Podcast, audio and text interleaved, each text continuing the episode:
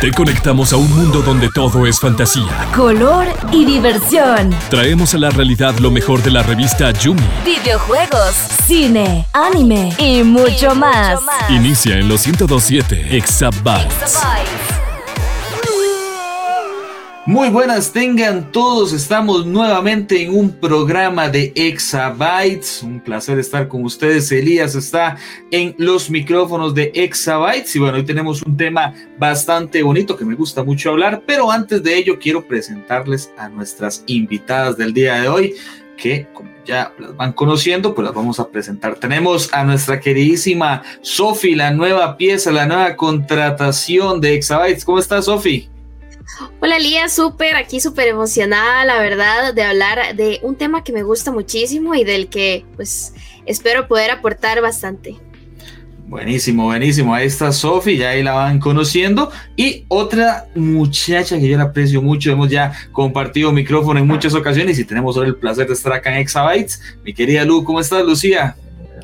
Muy buenas a todos. Espero que les estén gustando tanto como a mí lo que vamos a hablar a continuación. Muchas gracias por Elías por esa presentación y muy feliz de que Sofi se nos una aquí en este programa de Exabytes. Sí, la verdad que esperemos que le guste bastante como nos gusta a nosotros, pues comentar de esos temas. Y ahora vamos a hablar de algo en lo que los tres ya hemos tenido cierta experiencia en el tiempo, ya hemos pues manejado mucho y hemos sido parte del crecimiento de los esports a nivel de Costa Rica, pero el tema de hoy no se va a centrar tanto en eso, sino vamos a hablar un poquito de qué pasó en la pandemia con los videojuegos. Sabemos que la pandemia ha atacado muchos mercados, el mercado del turismo el primero, yo creo que ha sido el, el más afectado de todos los que podían ser afectados, pero creo que el de los videojuegos más bien salió adelante, salió a flote y creo que ha sido el mejor hasta cierto punto de todos los mercados que se pudieron haber afectados por la pandemia. ¿Qué piensas vos, Sofía, eso? Sí, definitivamente yo soy parte de ese movimiento que empezó a adquirir más material relacionado con los videojuegos, sobre todo eh, con los videojuegos más activos que le permiten a uno estarse moviendo durante la pandemia. Así que de verdad que yo siento que explotó muchísimo. O sea, de verdad muchas personas que antes no estaban tan familiarizadas con consolas o con juegos en computadora como tal, al no tener que salir, no tener que desplazarse, ¿verdad? A, sus trabajos o, o, a la escuela, por ejemplo, o al colegio, tenía mucho más tiempo para empezar a meterse en este maravilloso mundo de los, de los juegos en general y pues a muchos les ha gustado y ya se han quedado ya casi un, año y medio o dos años casi de que empezamos la pandemia en, en marzo del año anterior, eh, pues increíble. Así es, Sofi. De hecho, yo lo que quisiera agregar es de que nosotros no solo lo hemos experimentado, ya nosotros estábamos dentro de este ambiente desde hace mucho tiempo. Y realmente leyendo un poco, y para que no crean que es algo que nosotros estamos diciendo solo por decir, es que ya hay documentos, hay un montón de ya investigación científica al respecto, con datos en donde se dice que a partir de la primavera de 2020 empieza a emerger con gran fuerza lo que son los videojuegos, porque se volvió una de las actividades comunes en el diario de todas las familias. ¿Por qué? Sobre todo se da mucho lo que son las generaciones Z y millennials. Nosotros estamos en esa categoría y la verdad podemos dar fe de eso. Entonces a mí realmente por eso me gusta mucho este tema, porque aunque yo lo he vivido desde que soy pequeña, realmente siempre los videojuegos se han visto con un escepticismo, a nadie le gusta, los padres de uno no están acostumbrados a los videojuegos, por lo tanto lo ven como algo negativo, que es para perder el tiempo, que no sirve para nada pero a través de la pandemia nos dimos cuenta de que realmente es algo que muchas personas pueden tener acceso, no necesariamente tienen que pagarlo, hay muchos juegos gratis, de hecho muchos que ustedes, al igual que yo, hemos trabajado en algunas ligas en donde al inicio no hay que pagar nada, si usted quiere pagar es cuestión suya, entonces yo siento que esto movió más y dinamizó toda esta, esta ola de que los videojuegos crecieran en las casas de cualquier familia durante pandemia sobre todo, que empezó, como dijo Sofía, el año pasado en en marzo. Sí, exacto. Recordemos que la pandemia fue iniciando, por ejemplo, acá en Costa Rica, obviamente en Italia, creo que fue el primer país que fue ya haciendo la cuarentena porque fue uno de los países más afectados, pero acá en Costa Rica inició por ahí de eh, marzo, podría ser marzo, mayo, por ahí exactamente del 2020 eh, y pues hasta la fecha, ¿no? Hasta la fecha hemos tenido el confinamiento. Ahora podemos decir que está poco más liberado porque ya hay muchos costarricenses con doble vacuna, ya se ha estabilizado un poco más la situación, entonces por ahí ya se ha visto cierto resurgir, por ejemplo, en los estadios de fútbol ya están aceptando público, entonces eso quiere decir que la evolución va a más, que es algo que se esperaría, no, no siempre, todavía vamos a estar en pandemia, pero en su momento se creyó, yo me acuerdo y fui, fui fiel creyente de eso y me puse una careta que no tenía que ponerme, pero pensaba que eso iba a durar 40 días, que era lo que iban a decir que era 40 la días, que era la cuarentena tal cual exactamente. y no, la verdad que no, ya llevamos año y más, así que pues tuvimos que quedarnos, tuvimos que optar un nuevo estilo de vida que pues nunca se había visto de esa forma, ¿no? Pero bueno, ya, ya ahí poco a poco se ido estableciendo un poco de, de, estos datos que veníamos hablando y este creo que es uno de los datos más eh, importantes y sorprendentes, podría agregar al, al, comentario, y es que el, el mercado global de videojuegos eh, tuvo un incremento a los 155 billones de dólares, o sea, no millones, billones de dólares. O sea, estamos hablando que son más de 100 mil millones de dólares. O sea, el mercado de los videojuegos, yo no quiero decir que se beneficiaron de la pandemia porque eso suena mal, pero claramente es un mercado que no sufrió, más bien alzó su valor en respuesta a otras situaciones que ya sí, por el tema presencial, por el tema de contagios, por el tema de aglomeraciones, pues no se podían dar. Pero los videojuegos siempre han sido como ese mercado en el que tú estás en tu casa, estás en algún lugar, estás jugando, estás, estás ahí conviviendo y básicamente mucha gente lo hace solitario y si juegan en grupo lo van a hacer siempre en línea por aparte. Entonces creo que ahí es más que todo la, la solvencia que ha tenido los videojuegos en la pandemia. Ahora, ¿qué, ¿Qué, ah, ¿Qué, me ibas a decir, Sí, sí, y es que es súper interesante porque ahí, bueno, eh, parte de los datos que estuvimos leyendo y como lo comentabas, la industria como tal se duplicó. De verdad que la apertura que hubo de las personas a empezar a indagar, a comprar juegos o a meterse en, en juegos gratuitos, por ejemplo, es muy interesante. De hecho, hablando de datos demográficos de Costa Rica específicamente, este, en Costa Rica, el censo lo que dice es que aproximadamente hay dos teléfonos celulares por habitante en Costa Rica. Entonces, imagínense en un país como este, con la infraestructura de telecomunicaciones que tenemos, lo fácil que es accesar a un juego eh, de telefonía móvil, que es, yo creo, lo que está al alcance de la mayoría de costarricenses. Y pues también nuestra infraestructura, eh, infraestructura Internet es bastante buena en general. Este, entonces, también está, se abre esa puerta a no solo decir, bueno, voy a jugar en mi teléfono y puedo jugar donde sea que yo ande, sino que también estando en la casa y estando encerrados todos, ¿verdad? Buscando qué hacer para distraerse. Los videojuegos son una opción súper buena y como lo comentábamos, hay muchos que ni siquiera hay que comprarlos, sino que gratuito ahí está y le ayuda a la gente a distraerse, que al final era una de las cosas más importantes en el tiempo en que estuvimos todos encerrados y que pues mucha gente para tratar de evitar la ansiedad, eh, si por ejemplo tenían que seguir recibiendo clases o trabajando desde la casa, muchas veces estar tanto tiempo encerrado ahí hace que uno ya se empiece a cansar y empiece a necesitar como ese punto de distracción que los juegos, uff, son la solución así, queda al clavo, ¿verdad? Sí, de hecho, agregándole un poquito a lo de Sophie, digamos, hay que, hay que saber que también después de muchas encuestas que se realizaron durante el 2020, muchas personas, sobre todo obviamente personas que empezaron a jugar, dijeron que empezaron a notar que jugar les ayudaba en su salud mental. Y eso fue y es el, el tema principal de muchas personas en estos momentos, ¿verdad? Porque tanto confinamiento, tanta falta de comunicación presencial entre las personas afecta en gran medida a personas jóvenes y adultas. Y hay que dejarse de cosas. Yo sinceramente tengo que admitir que al principio de pandemia y todavía ahora yo sigo disfrutando mucho poder conectarme online y poder ya sea chatear o por voz conversar con mis amigos cercanos y hacer lo que yo hacía desde antes, que era jugar. Entonces, en mi caso, quizás más bien modifiqué a que ahora tengo más tiempo, que de hecho, un dato de los tantos que estamos diciendo, eh, a nivel global eh, se incrementó la cantidad de tiempo que se gasta en videojuegos en un 39%. Entonces, estamos hablando de que si antes gastábamos tiempo, ahora gastamos más y también hay nueva gente. Entonces, a mí me gusta mucho pensar que es que no solo estamos consumiendo más tiempo, porque tenemos más tiempo al estar estando en la casa, trabajando, al tener más tiempo, sino que también la industria está creciendo porque las personas están valorando los videojuegos desde otro punto de vista. Salud mental, educación, que yo siento que educación es un tema que a diferencia de otras categorías, porque vamos a ver los videojuegos, y ahí ustedes me dirán qué opinan. Los videojuegos desde antes se consideraba mucho de la parte de entretenimiento, como consideramos la música, como consideramos el cine.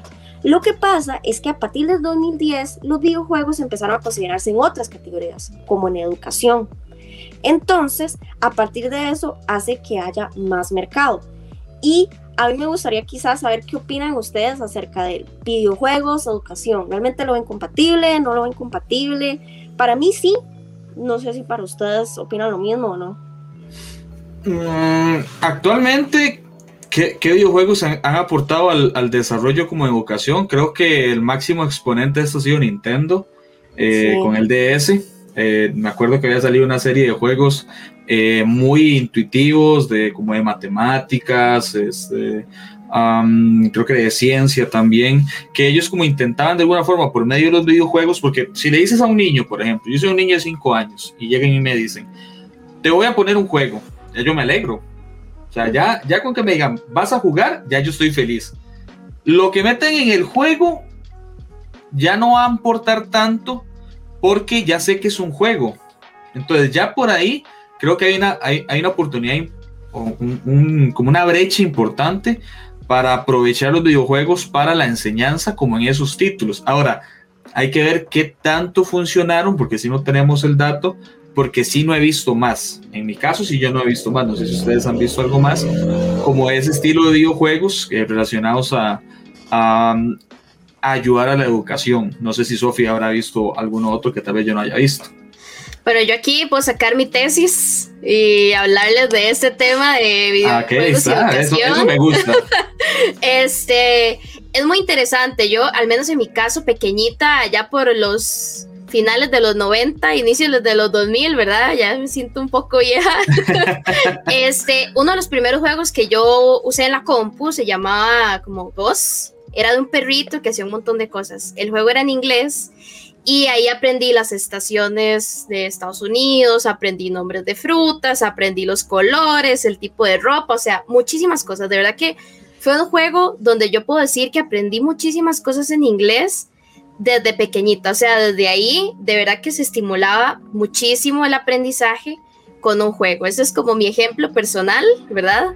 Ahora hablando de la actualidad y hablando específicamente de lo que tenemos hoy, yo que soy League of Legends lover, ¿verdad? Em, es, es un, eh, un Battle Arena multijugador en línea, ¿verdad? Donde las personas definitivamente jugando van a aprender muchísimo. ¿Por qué? Porque aprenden muchísimo y porque eso les sirve a la gente para después ir a trabajar. Bueno, porque usted ahí está con un grupo de personas y tiene que aprender a comunicarse, a tomar decisiones bajo presión, a explicarle a otros lo que tienen que hacer y usted entender que muchas veces sus decisiones van a repercutir en todo el equipo que está con usted. Luego cuando usted va a un trabajo, esos conceptos todos se mueven. A cuando ya usted está directamente en el trabajo y usted sabe que si usted toma una mala decisión en su departamento, en su grupo de trabajo, por ejemplo, eso va a repercutir a todos, que hay momentos donde usted tiene que tomar decisiones y el juego le enseña a hacer eso bajo presión en momentos súper fuertes donde, no sé, es el quinto juego y se decide una final y de su decisión depende el resultado, al igual que de eso dependen eh, en, un juego, en el trabajo, ¿verdad? Entonces es muy interesante, definitivamente el desarrollo de habilidades blandas y la capacidad que tenga una persona para transmitir un mensaje detrás de una computadora, hablando eh, solo por voz y, no pudiendo como mostrar sus emociones con la cara, ¿verdad? Que es algo importante en el trabajo, es algo que los videojuegos le enseñan a hacer a la gente, sobre todo cuando uno convive con otras personas y no lo está haciendo en solitario, sino que está compartiendo con otros y que al final sus decisiones no solo van a hacer que usted gane o pierda un juego, sino las otras cuatro o cinco personas que estén con usted. Sí, no, y es muy importante, digamos, lo que dice Sofi, que esos son, ahora, ahora como muchas personas eh, que ya están en el área profesional, saben que se habla de habilidades blandas. Y lo más importante que se desarrolla, y eso ya es por, por cuestiones de experiencia laboral, es de la comunicación y el trabajo en equipo. La comunicación y el trabajo en equipo es algo muy importante para que cualquier proyecto salga y eso cualquier persona lo sabe. No necesita jugar videojuegos. ¿Qué es lo que pasa? Los videojuegos que más llegaron a surgir en pandemia fueron los juegos en línea multijugador, como lo está diciendo Sophie, un League of Legends, por ejemplo. Entonces, aquí al tener cinco personas que quizá ni se conocen y si quieren ganar tienen que ponerse de acuerdo, ok, estamos poniendo un escenario que a final de cuentas es algo que uno va a enfrentar en su día a día en el trabajo. Uno va a tener que ponerse de acuerdo con otras cinco, seis más personas para poder realizar un proyecto y en la vida los he conocido, pero sé que lo que hacen es, son buenos, que es como lo que normalmente uno hace cuando está jugando un juego y se vuelve experto en una línea, por ejemplo. Entonces, eso es algo que me llama. También hay otros, y nada más como ahora que Sophie dijo, yo también me acuerdo que yo estando pequeña, quizá estaba en la escuela, no sé cómo había conseguido, mi tía que vivía en Estados Unidos, me había conseguido un juego que era de CD, ¿verdad? Yo lo metía en la compu, lo instalaba, no me acuerdo el nombre, pero estoy segura que era súper educacional porque esa cosa estaba llena de matemáticas y a mí me gustaba. Esa cosa, yo solo me acuerdo que era como tres chiquitos que estaban tratando de explorar algo. Entonces, usted iba avanzando conforme resolvía diferentes juegos todos los juegos eran cosas. Entonces yo me acuerdo que había uno que siempre me comía porque a mí me gusta mucho la matemática, pero necesito mi tiempo para pensar. Y resulta que había como unos bloques y estos bloques tenían divisiones y tenía que, de, tenía que como escribir muy rápido la, la, solución porque si no el bloque llegaba a otro bloque, llegaba a otro bloque y al final obviamente es como un Tetris, la memoria. Siempre me trababa porque me quedaba trabada con la tabla del 7, con la tabla del 9, benditas tablas que me caían re mal. Entonces yo llegaba y decía, no, es que cólera. Entonces, eso, ese tipo de cosas. Y yo me acuerdo, o sea, totalmente educacional y yo me pegaba ahí horas de horas. Claro, yo tampoco era como que tenía la consola en su momento porque mi mamá no creía en videojuegos, mi mamá no le gustaban los videojuegos, decían que los videojuegos eran para hombres.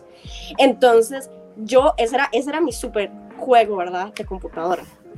Después de eso, volviendo a la actualidad, eh, yo creo que hoy en día hay muchos juegos eh, de educación que los niños han estado usando las profesoras porque en pandemia las profesoras yo creo que son una de las que más sufrieron. Los niños es muy difícil tenerlos sentados poniendo atención a una computadora. Si es difícil que los chiquitos jueguen entre ellos, imagínense lo que es ponerlo frente a una computadora a que escuche una profe. Entonces, yo sé que muchos profesores empezaron a usar juegos virtuales, videojuegos y cosas así para poder enseñarles.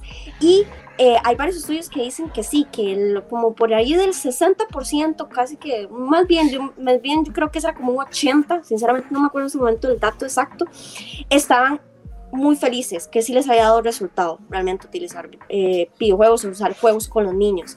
Por otro lado, eh, un juego que yo sí he usado, no es como que sea eh, totalmente eh, académico, porque realmente es un poquito de entretenimiento, pero yo siento que es como este tipo, no sé si alguno de ustedes ha jugado Cranium en, en juego como de mesa.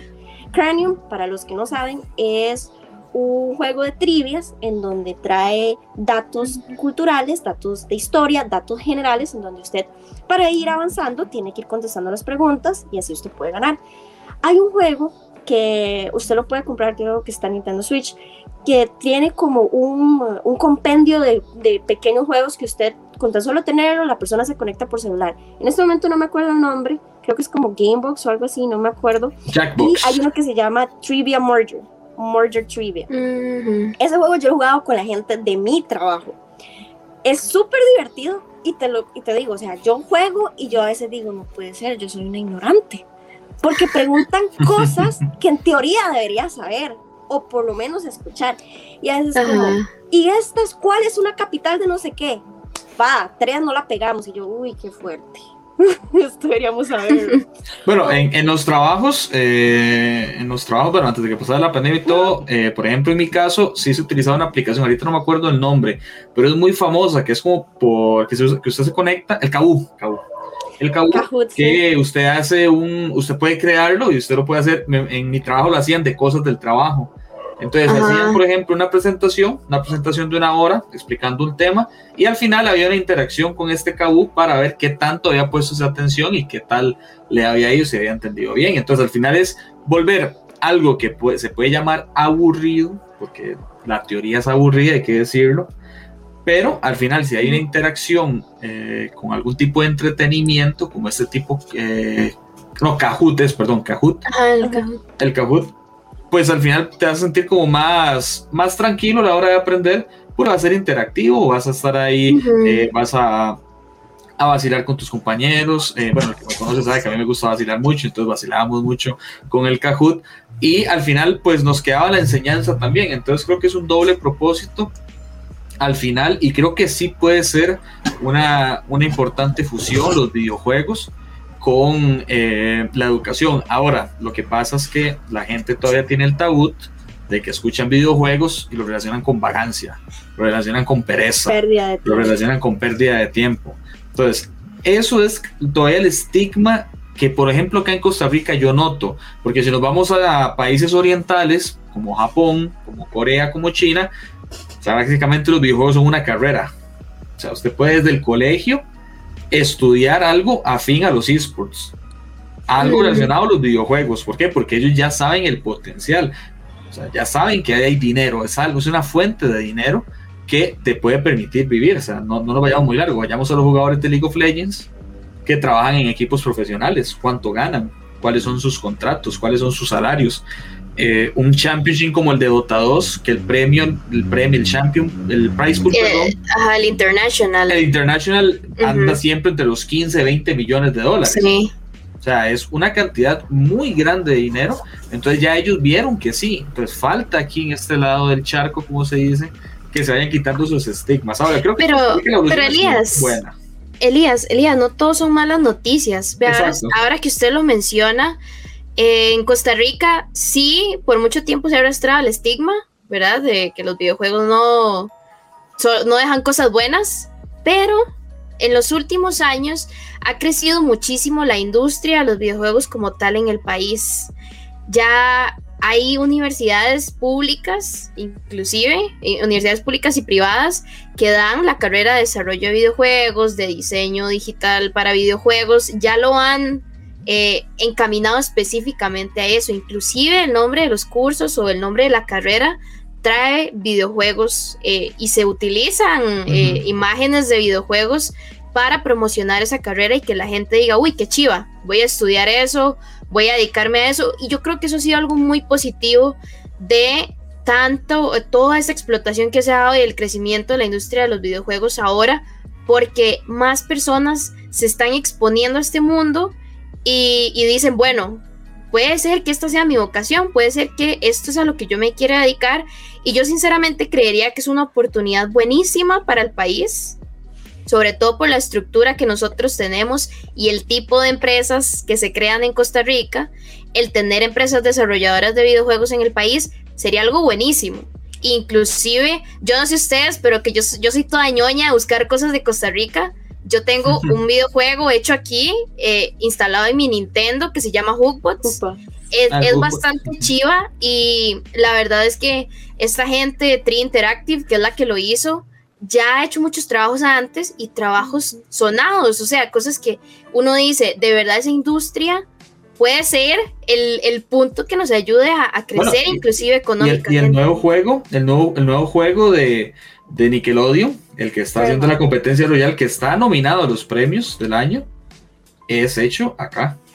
Es hecho en un laboratorio acá en el país. Entonces, eso ya habla de que Costa Rica por lo menos ha hecho su labor de investigar y ya saben que sí, que sí se puede vivir de esto, que sí se puede. Han habido intentos de hacer algo, hacer este, ciertas ligas, ciertas competencias, pero al final nos quedamos como cortos, ¿no? Siempre faltaba como algo más, no se terminaba de impulsar, muy crucial en los esports en Latinoamérica, bueno, principalmente en Centroamérica. El potencial que puede haber en el 2022 va a ser inmenso a como conocemos los esports en Centroamérica principalmente. o sea, ya, ya, hemos visto el apoyo que hay en un título como Free Fire, que la gente lo pedía a gritos. O sea, es que tal vez ustedes que no, no han sido parte de, de, un poquito el movimiento, pero yo que he estado por ahí metido, o sea, el primer torneo habían registrados casi 100 mil personas. Me explico. ¿Por qué? Porque no había antes nada. O sea, es que no, no había nada. Entonces, cuando ya empiezas a apoyar ciertos, ciertos, ciertas comunidades, ciertos lugares, vas a crear un, un, ecosistema inteligente primero que se sostenga y aparte impulse los esports, que creo que eso es lo que le ha funcionado a países como Japón, países como Corea, países como China, que ya son potencias mundiales en los esports. No, y es que también ahora como agregándolo un poco, ahora que ustedes estaban mencionando, Sophie lo dijo, o sea, en Costa Rica ya hay empresas que están siendo desarrolladoras de videojuegos. Tenemos Tree Interactive y el, el que estaba mencionando Elías con respecto a Nickelodeon, estamos hablando de Fair Play Labs. Ambos estudios aquí en Costa Rica. Y de hecho, hace varios años atrás yo le hice una entrevista a, a dos de los fundadores de Tree Interactive. Dato curioso, son trillizos, por algo el nombre probablemente, y cada uno tiene un área diferente en la que trabaja. Sin embargo, han trabajado con mucha gente de la industria. De hecho, sin irse muy lejos, eh, una de las revistas hermanitas de Jume, eh, The Couch, una de las personas que está ahí, Herbert, ha trabajado con Free Interactive. gente que también ha estado en Jume, tengo entendido que también ha trabajado ahí. Entonces, Realmente es una comunidad que ha estado creciendo en los últimos años y hay dinero de por medio. No es como que todo es amor a la patria, como dirían muchos. Y no hay que irse muy lejos. Eh, aquí yo puedo decir, a lo mejor Elías y Sofi no lo han dicho, pero yo lo voy a decir, los voy a presentar. Aquí ustedes están escuchando Elías, uno de los casters oficial de un torneo importante de Free Fire a nivel de Centroamérica. Y por otro lado tenemos a Sophie, que Sophie también fue parte el año, este año que pasó de Tempest League, que era una de las ligas. Ella era más de la parte administrativa, por eso no la vimos en cámaras, pero era también parte del staff administrativo que ayudaba en lo que era la producción de Tempest League, que era una liga centroamericana y caribe de League of Legends y que era... Ah, importante, Lu, también ahí para, para no querer meter el caballo. Y Edu, a nuestro Edu, que es el CM de la cuenta LVP en Centroamérica también. Ahí está. Y para que sepan, LVP es una organización que está en diferentes países a nivel centroamericano con ligas en las cuales hay pago de por medio a todo el staff o todo sus servicios administrativos, las personas que dan servicios administrativos dentro de la organización. Entonces, la verdad, no sé si a lo mejor quizá muchas personas puedan ser que tengan los ojos cerrados, pero esperemos que esta, este programa de hoy les abra un poquito la visión a que no es que nosotros estamos diciendo que es algo que en el futuro se va a dar, no, hoy en día se está dando. Hoy en día, de hecho, eh, también podemos mencionar el Infinity Gaming Center, que el Infinity Gaming Center, aunque actualmente está cerrado, está haciendo cada mes o cada cierto tiempo torneos de diferentes videojuegos en donde las personas ahí les pagan por sus servicios. Entonces, no solo de la parte de desarrolladores, sino la parte en donde hay comunicadores, estos eh, creadores de contenido, diseñadores, hay hasta ¿por qué no? Hasta hay increíble cantidad de ingenieros que no solamente tienen que ser ingenieros a nivel de software, o, o sea, estamos hablando de que puede haber hasta ingenieros industriales, en mi caso yo estoy ingeniería industrial, y créanme que en todo lado hay procesos, y si hay algo que tiene procesos son los videojuegos y las ligas. Entonces, la verdad a mí me gusta decir con mucho orgullo que Costa Rica da pasos lentos pero seguros entonces las personas que no se han dado cuenta, ahí les pongo, googleen LTL, ahí está, LTL fue el lugar de nosotros tres surgimos a este mundo de, comunicación. Ahí le tenemos mucho amor y mucho aprecio. Un saludito a Felipe. Que ha estado aquí, ha estado aquí invitado también. Sí, sí, sí, sí. Pero digamos, es algo que para lo que no sabían, es la, es, eh, la liga de verdad, de, videojuegos aquí costarricense que normalmente hacían eh, torneos de League of Legends, del cual Sophie y Elías tienen hasta más años que yo participando en eso. Entonces, a mí me gustaría que más bien ustedes dos también nos comenten un poquito de lo que ha sido su experiencia y cómo han, visto, cómo han visto que los videojuegos han cambiado de cuando ustedes empezaron quizá en una LTL ahora, como casters, como host, como anfitriones de esas ligas y qué han aprendido quizá de toda esta travesía. Bueno, eh, primero, eh, para que sepan, uno cuando está súper metido en este mundo de los videojuegos eh, y sobre todo así, ya más metido organizando torneos y casteando y narrando y lo que sea, es, es muy común que la gente no conozca su nombre y conozca su sobrenombre en el juego o su nick, la identidad que usted se coloca. Por eso para mí es muy extraño a veces hablando de estos temas escuchar que me digan Sophie. Estoy más acostumbrada a que me digan Sindana, que es mi nick. Entonces, empezando por ahí, eso es muy interesante. Es, algo único porque es como su nueva identidad en ese mundo. Es, es como esa oportunidad de poder ser lo que usted quiera hacer ahí, ¿verdad? Yo tirándole fuertísimo al lema de Barbie, que siempre me ha parecido increíble, ¿verdad? este eh, bueno, la verdad es que yo ya sí más metida como a ir a eventos y cosas, empecé allá como por el año 2013, aquí eh, en Heredia, de donde yo soy. este, que sí se hacían, se hacían tornillos en el centro de Heredia, uno podía ir inclusive y quedarse a dormir en las famosas lamparis, que es quedarse a jugar con los amigos toda la madrugada en ese caso, pues inicialmente fue como en casas de amigos. Luego ya cuando yo empecé a ir en esa época era ya un lugar, un, comercio donde uno se podía quedar con la compu jugando, por ejemplo. Todo era más casual. O sea, yo sí siento que había organizaciones que le permitían a los jugadores ir a jugar al exterior, porque sí pasó, que como en el 2014 había un equipo muy grande en Costa Rica que se llamaba Tico Gamers y ellos tuvieron la oportunidad de salir, de ir a jugar a otros países y sobre todo estaba muy desarrollada la parte de cartas. Mucha gente fue a regionales de Yugi, iban a cosas de Magic, eh, esa, esa parte estaba súper desarrollada pero los videojuegos como tal, eh, en compu sobre todo, que es lo que más expansión ha tenido acá, y, toda la parte de juegos de pelea, también en consolas y FIFA, este, eso estaba todavía un poquito más dormido. Ahí más o menos íbamos con los de lucha, los de pelea, pero estaba más despacio. Cuando pasaron los años y la liga se empezó a consolidar un poco más y algunas otras instituciones, pues que también le dieron mucho crecimiento a la comunidad haciendo eventos ya más grandes en el Museo de los Niños, en la antigua aduana, por ejemplo, ahí como que una comunidad se empezó a establecer y eso le ayudó mucho a Costa Rica a crecer, porque ya había un público para el que uno podía ofrecer ese, ese entretenimiento, ese programa, transmisión, lo que sea, y ahí es donde los patrocinios iban a empezar a aparecer. Que eso es lo que le ayudó muchísimo a, en general, a crecer, ¿verdad? A los, a los deportes electrónicos como tal y al, al auge de los videojuegos aquí como tal, porque pues al tener más recursos puede crecer un poco más el producto y se puede hacer mejor.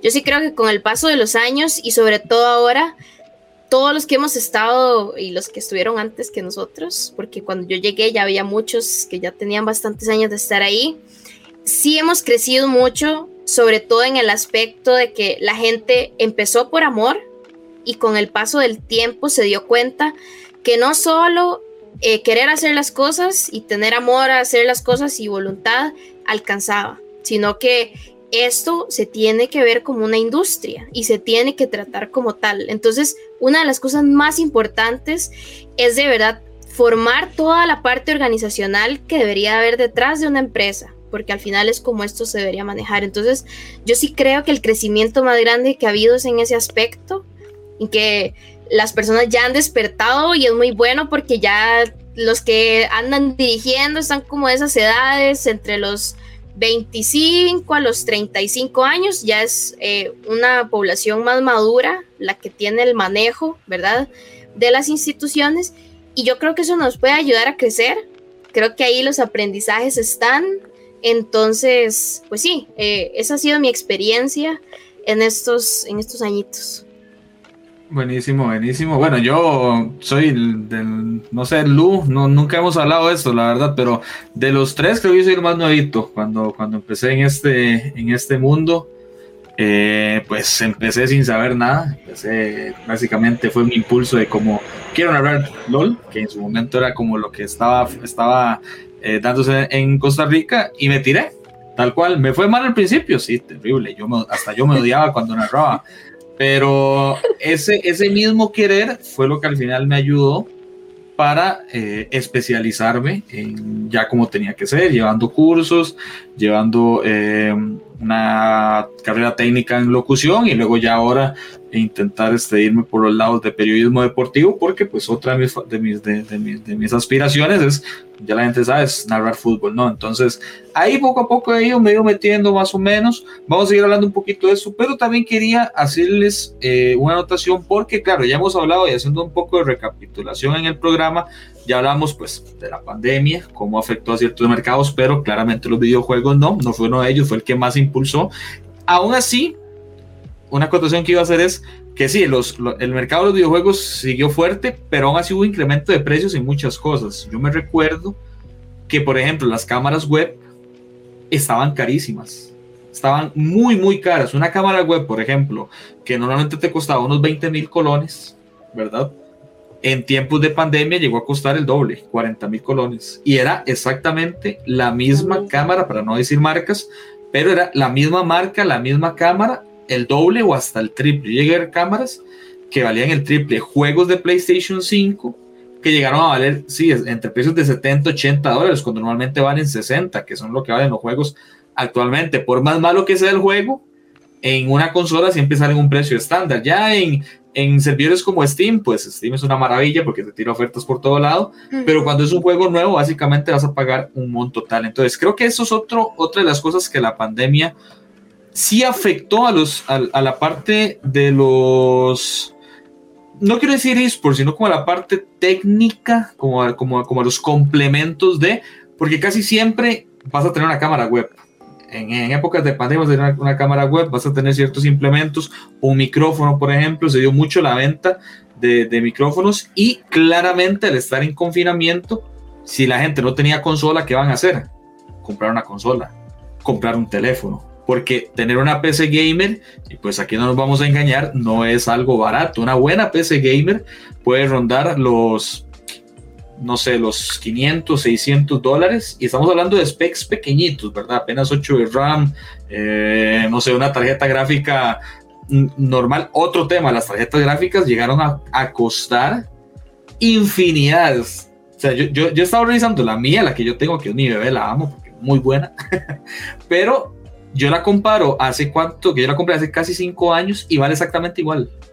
¿Por qué? Por la inflación de la pandemia en estas cosas. Entonces, sí ha habido un impacto de la, de la economía en el tema de los videojuegos, pero no tanto. O sea, no, no, creo que haya sido como tan fuerte como en temas de, de, turismo, en temas de, eh, de la canasta básica, que por ahí puedo implementar más. Pero bueno, el tema que les quería traer a la mesa ahora es qué juegos, si ya sabemos que costaban caro, costaban dinero, pero se compraron, o sea, no había otra, se compraban porque era lo que había.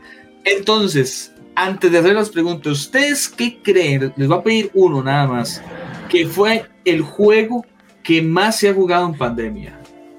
Tú primero, Sofi, ¿cuál crees que fue ese videojuego que más se jugó en pandemia? No importa la consola, el que tú creas que se haya jugado más. Uf, es que yo creo que hubo un pico gigantesco y la verdad no me acuerdo si antes de pandemia ya se jugaba, pero mm, este juego, uy, se me acaba de ir el nombre, el de los bichitos en la nave. Híjole, es que puede ser cualquiera. el, el, del impostor. Ah, el Among Us. El Among Us, exacto. Yo lo tenía así. Es que, o sea, al menos en Costa Rica, yo no sé en otros países, pero al menos aquí explotó uno sale y ahora uno ve trajes, ve almohadas, ve bolsos, ve cartucheras, ve ropa. Ese tema, de Among Us lo tenemos relacionado con la última, con la última parte del programa, por eso lo vamos a dejar por ahí. Pero lo vamos a dejar ahí, acordando al final, porque hay un tema específico con Among Us que va relacionado con el último tema. Porque sí, Among Us creo que fue uno de los videojuegos que más la rompió en toda la pandemia. Es que fue increíble y para mí lo increíble es cómo trascendió de ser el juego en la compu, en el cel. Yo la verdad nunca jugué en la compu, siempre jugaba en el cel, pero cómo se salió al mercado así, a que ya la gente pudiera comprar artículos. Cuando era algo todo X, eran unos bichitos ahí, todos sencillos, y eso a la gente le encantó. Para mí, eso es, eso es genial, la verdad. Cuando una idea así tan sencilla se puede transformar y romperla así, pero ya una locura. Sí, la verdad que, que, fue un tema totalmente distinto. Ahora, era un juego que ya existía. O sea, Among Us desde el 2017, si no estoy mal, ya se había creado, pero no había tenido tanta conexión. Ahora, más adelante vamos a decir el por qué fue tan, tan popular, porque hay un porqué del, de, de, del Among Us, de, esa popularidad que tuvo después de tanto tiempo de haber sido creado. Otro de los juegos que fue muy popular y creo que este lo juegas, me parece, ah, puedo estar yo mal, es Animal Crossing, el New Horizons. Este ha sido uno de los videojuegos que, por ejemplo, yo en mi, en mi Twitter, que es la red social que más uso, cuando salió, todo el mundo lo jugaba. Todo el mundo se compró un Switch y jugaba el Animal Crossing y fue muy aceptado por la gente. A la gente le gustó mucho porque era muy interactivo. Tal vez la gente decía, no, es que el modo de juego, no sé, es claramente no es un juego sangriento. No va a ser un, un God of War, no va a ser un Devil May Cry, no va a ser un Mortal Kombat, claro está. Pero creo que toda la ventana de oportunidades que te daba Animal Crossing, muy pocos juegos lo hacen. A lo que yo entiendo es como que uno tiene una isla y le va construyendo cosas y va haciendo como un pueblito y ahí. yo, yo no lo juego. de ese juego? Ahora que usted está mencionando así, para mí es como el Sims nueva generación. Porque usted tiene un mm. bichito, usted le hace su casa, solo que usted solo juega con uno, pero usted puede ir a visitar. Entonces es como un Sims con multiplayer incluido con multijugador incluido, al mismo tiempo. Lo que pasa es que los Sims nunca han tenido esa función. No, exacto, no tenía esa funcionalidad. Entonces siento que es como un Sims mejorado y lindo y para niños. Porque hay que dejarse cosas. Los bichitos son como para niños, pero no le gusta también. Sí, sí, sí. Hay, juegos, hay juegos que tienen ciertas gráficas que ah, yo sé que son como de, de, de, esa palabra, que son como para edades pequeñas, pero a mí me gustan. Sí. Si, tiene un buen gameplay, lo voy a jugar. No importa cómo se vea. Si el gameplay es bueno y es, es entretenido, lo voy a jugar. Por ejemplo, salió un juego hace poco que se llama It, eh, It, It Takes Two, que solo se puede jugar, o sea, se tiene que jugar con dos jugadores, no puedes jugarlo solo. ¿Por qué? Porque dependes de la otra persona para pasar ciertas pantallas. Entonces eso llegó a cambiar un poco la forma en jugar este tipo de juegos aventura, que normalmente son solo player, que nada más es una persona. Acá no, aquí te meten de una vez pantalla dividida y tienes que jugar y hacer ciertas cosas apoyado con la pareja con la que estés jugando en ese momento. Entonces ahí hay un poco relacionando el tema de los juegos populares. Ahora, si yo les hiciera la pregunta, voy a empezar con Lu. ¿Cuál crees tú que fue el juego más popular de PC? Ojo la pregunta, porque en PC hay muchos juegos, demasiados diría yo. ¿Cuál fue el mejor juego del 2020? Pucha, es que PC es complicado empezando de que hay plataformas que te permiten jugar o sea, muchas cantidades de videojuegos como Steam, ¿verdad? Y estamos hablando que Steam te pone una variedad increíble porque hay juegos que pueden estar en otras consolas que lo puedes jugar también a computadora. Pero voy a irme como a, la parte como quizás online y tengo la sensación que aunque yo no soy tan viciosa como otras personas, yo siento que mucha gente, también muy pequeños, empezaron a jugar mucho eh, Minecraft. Y eso que ya desde hace tiempo Minecraft es fuerte. Pero yo siento que en esta pandemia quizá eh, es un juego que es como más seguro para niños. Y hay que, hay que tengamos, o sea, si yo, si yo trato de poner en esa perspectiva, los que fueron, uno, los más afectados fueron los niños durante el confinamiento. O estamos hablando que los chiquitos gastan energía corriendo y estando con sus amiguitos en la escuela. A pasar encerrados 24/7 con la mamá y el papá que trabajan. O sea, yo me pongo a pensar en eso y me como una pesadilla para los pobres. O sea, yo seguro estaré escribiendo en mi diario un día más con mi papás en la casa. bueno, creo, que nuestros papás tienen un poquito la ventaja que ya estamos un poquito grandes, ¿no? Y ya, y ya conocemos un poco el mundo. Pero ahora esos papás que tienen hijos de 5, 6, yo creo que de 4 en adelante, la edad de 4 en adelante, puede ser un tema complicado porque pues vienen tal vez de jugar con, con, con, los vecinos, en la comunidad, en los parques. Bueno, la prohibición en los parques fue algo que, que afectó mucho la convivencia, podríamos decir, de, de, familias, porque ¿quién de nosotros, o aquí en el caso de Costa Rica, lo vamos a decir, acá en Costa Rica hay una zona muy importante que se llama el, el Parque Metropolitano La Sabana, y es un lugar enorme en la que puedes ir con tu familia, hay zonas verdes, hay zonas para jugar eh, fútbol, hay lugares para ir a eh, tirarse con un cartón, que es algo muy, eh, muy clásico de acá, pero en pandemia todo eso estuvo cerrado. Entonces son actividades que no se pudieron hacer por mucho tiempo. Creo que todavía inclusive hay parques que ni siquiera eh, pueden abrir. O sea, están como, están intentando ya que se pueda ir poco a poco con las distancias sociales, las burbujas, pero, pero aún no es 100% claro. Entonces, ¿qué hacemos para que nuestro hijo se pueda distraer un poco de esta situación de pandemia, que no pueda salir? Pues creo que los videojuegos es una importante opción, sin embargo controlada, porque tampoco vamos a decir de que tienen que jugar todo el día, eso no es sano. Hay que hacer movimiento, hay que hacer un poco de, eh, de, movilidad, eh, hacer circular la sangre, por ejemplo, ciertas actividades, pero claramente los videojuegos iban a ser una oportunidad para sus papás de que tal vez iban a ir a trabajar eh, y para intentar que el, que el niño o la niña tuvieran pues por lo menos un tiempo para, para que sean tranquilos y demás, que los videojuegos hacen eso, pues claramente una consola, un Nintendo Switch, que por cierto, el Nintendo Switch ha sido de las consolas más vendidas en épocas de pandemia.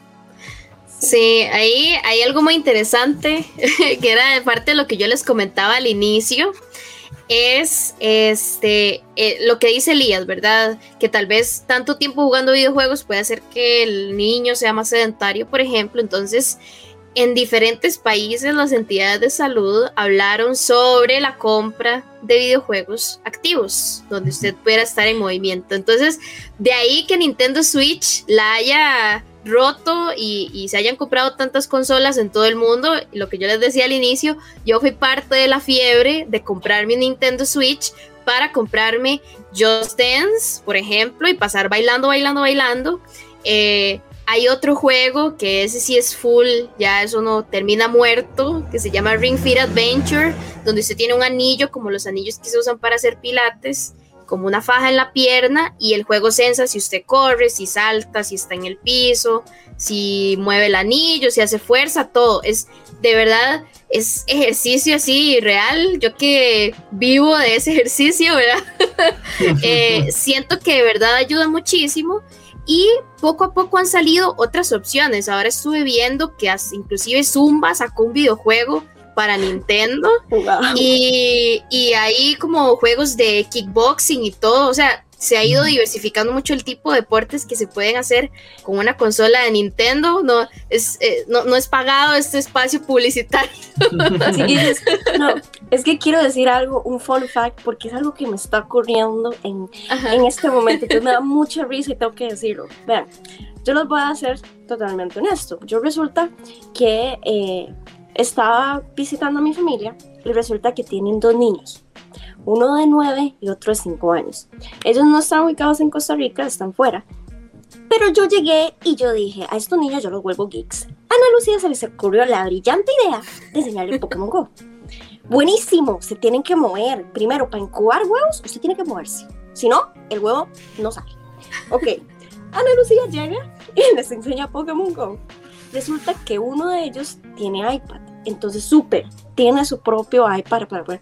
El otro no tenía iPad porque la rompió. Entonces resulta que le pidió el celular a la mamá. Para que vean qué gracioso es esto, resulta y acontece que mi, que mi primito se puso a jugar en la noche Pokémon Go. Yo los tuve que cuidar. Mi prima fue a una cena y se le olvidó que le dejó el celular al hijo. Él jugó Pokémon Go.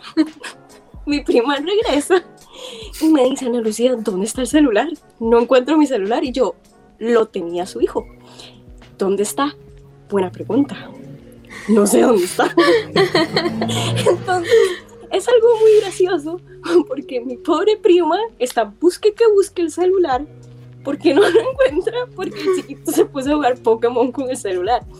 Lo bueno, y tengo que admitirlo, yo no sabía eso porque yo soy una persona adulta independiente. Eh, resulta que Pokémon Go, por ejemplo, para la gente que le, llama la atención o no ha escuchado de este juego, es de Nintendo, y hay una parte que se llama Niantic Kids, que al final de cuentas, esto es como la versión de Pokémon Go para niños, en donde si usted le crea un usuario al niño, el niño tiene que poner el correo de un papá y el papá tiene que autorizarlo para que él pueda jugar. Es decir, si usted tiene algún problema en cuanto a su seguridad ante un niño, Nintendo es muy bueno en eso. Y Pokémon Go, por ejemplo, en esta, que es una aplicación que cualquier persona puede tener hasta en su propio celular, que hay que dejarse de cosas. Muchos niños tienen acceso a ese tipo de dispositivos, entonces es bastante seguro. Lo estoy viendo porque yo literal he aprendido un montón con mis primitos en el sentido de que es súper seguro. Primero, no pueden interactuar con otras personas por la aplicación. Usted no puede hablar, para nada. Pokémon es solo atrapar Pokémon y listo.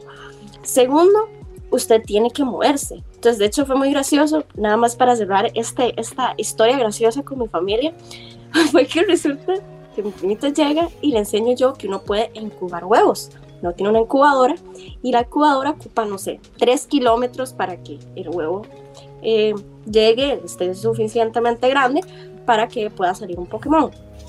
Tres kilómetros, ¿cómo usted le explica un chiquito cuántos son tres kilómetros? Resulta y acontece que él como se movía y veía que se movía el número, de, obviamente, ah, sí, claro, yo me muevo y sale. Entonces me hace como, ¿cuántas veces? Yo al final yo dije, no, usted como que quizá le tenga que dar unas cinco vueltas al patio o más.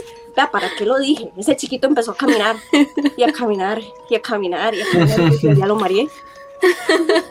no, al, final, al final va a crear ahí un, tipo de, ejercicio y se divierta a la vez, que creo que, creo que, creo que es lo, lo correcto. Pero les quería comentar así rápidamente, porque nos queda muy poquito tiempo ya pero no se nos ha ido muy rápido, es que nos encanta hablar de los videojuegos. cuando hay un tema de videojuegos, a mí se me va rapidísimo porque hablamos, sabemos un montón y es un tema que nos gusta mucho. Rápidamente les quería comentar, bueno, que ese juego, pensé que les estaba hablando, era Fall Guys. Fall Guys fue un juego que la rompió totalmente haciendo casi 11 millones de dólares en ventas entre solo agosto y diciembre, porque era un juego de ese estilo también de jugar con amigos. Podía jugar cuatro en una sala y era muy fácil interactuar.